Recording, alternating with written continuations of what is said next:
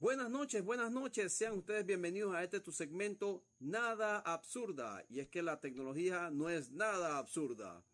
Quiero iniciar dándole un reconocimiento al fotógrafo Dins Bryan de arroba dinsbryan.24, quien es el autor de las fotografías que aparecen en el balcón de Atina y que aparecen justo a mis espaldas en este momento.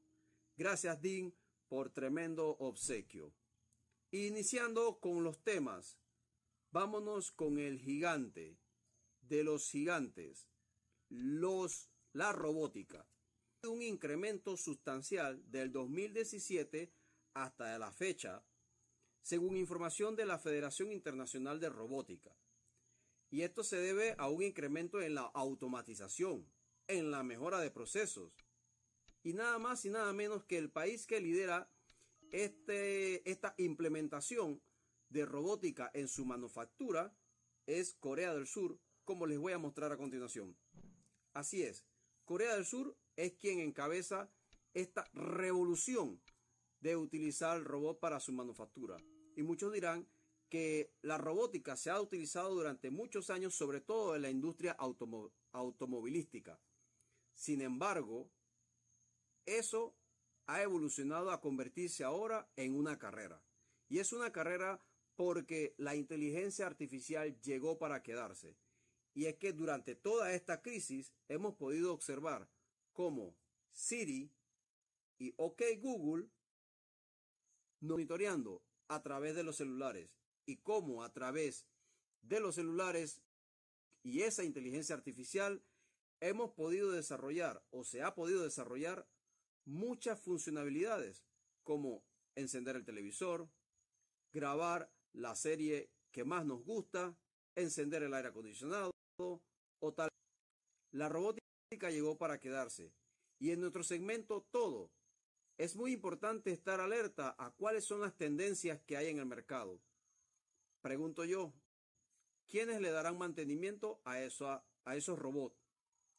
¿Quiénes estarán encargados de ¿Cuándo llegarán esos robots aquí a Panamá? ¿Ya tenemos? Hazte estas preguntas y hazte una mucho más importante. ¿Estás capacitado o te estás capacitando para entrar en ese mundo? Ese sería un buen inicio si estás próximo a tus estudios universitarios. Y si no, puede ser una opción para una nueva carrera.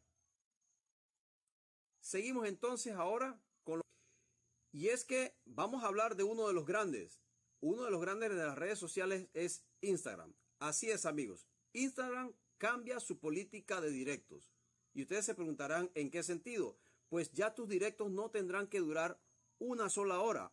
Ahora podrán durar cuatro horas. Así es, van a durar cuatro horas para poder hacer todo lo que quieres en el streaming. Y es que Instagram que ahora es propiedad de Facebook, está apostando a competir como TV. Así es, como TV. Quiere competir con las otras grandes de transmisión y eso se debe a que algunos streamers se han cambiado para Instagram a hacer todo su contenido.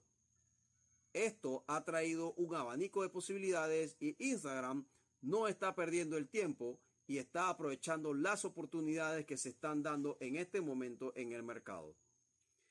Si fuera poco, estas historias live se van a poder almacenar de forma privada para los usuarios y van a quedar almacenados durante 30 días para poder que lo puedas reproducir y lo puedas observar. Siguiendo con todo lo que son redes sociales, les podría yo hablar de que Instagram acaba de hacer unos cambios en sus iconos y ustedes los pudieron haber observado tal como se los estoy presentando en este momento a mi derecha o a mi izquierda. No sé. Pero al final, el tema es que Instagram está haciendo una consolidación con Facebook para poder hacer una unificación en su sistema de mensajería. Técnicamente, como pueden observar, Instagram está solicitándole a ustedes el permiso para poder hacer la actualización.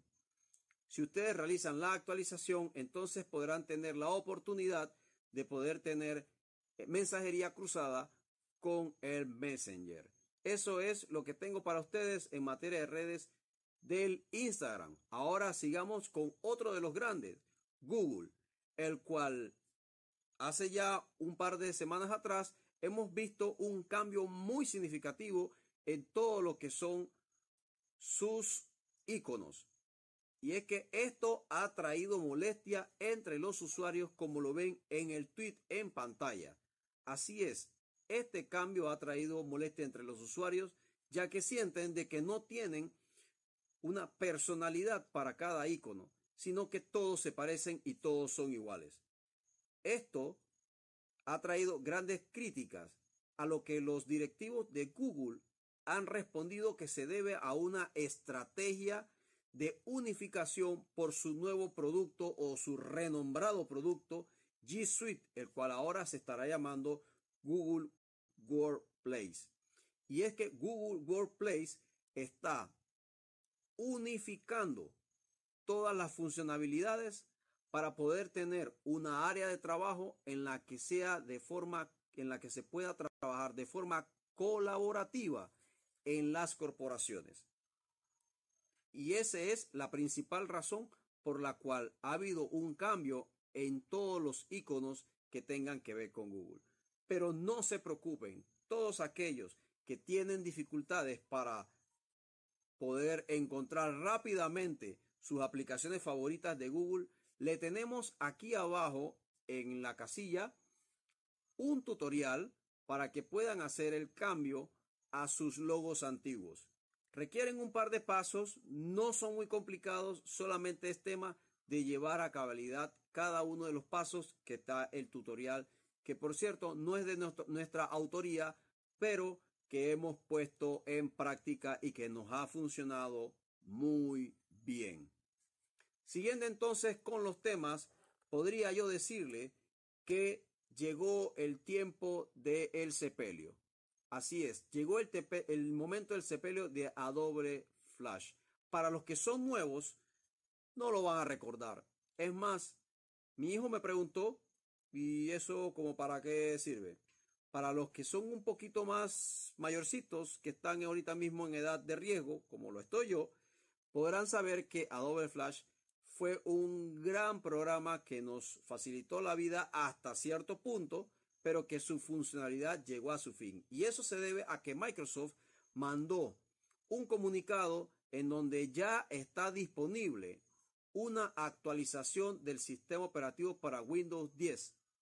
Y esta actualización opcional será opcional hasta el 31 de diciembre. Cuando usted instale, óigase bien, cuando usted instale esta opcional, no podrá deshacer de es, no podrá deshacer la actualización.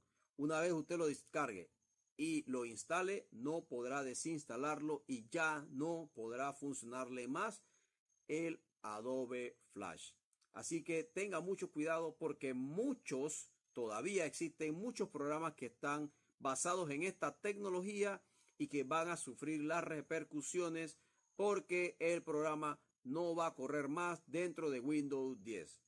Esto fue todo amigos, espero que estas actualizaciones les hayan servido de algo.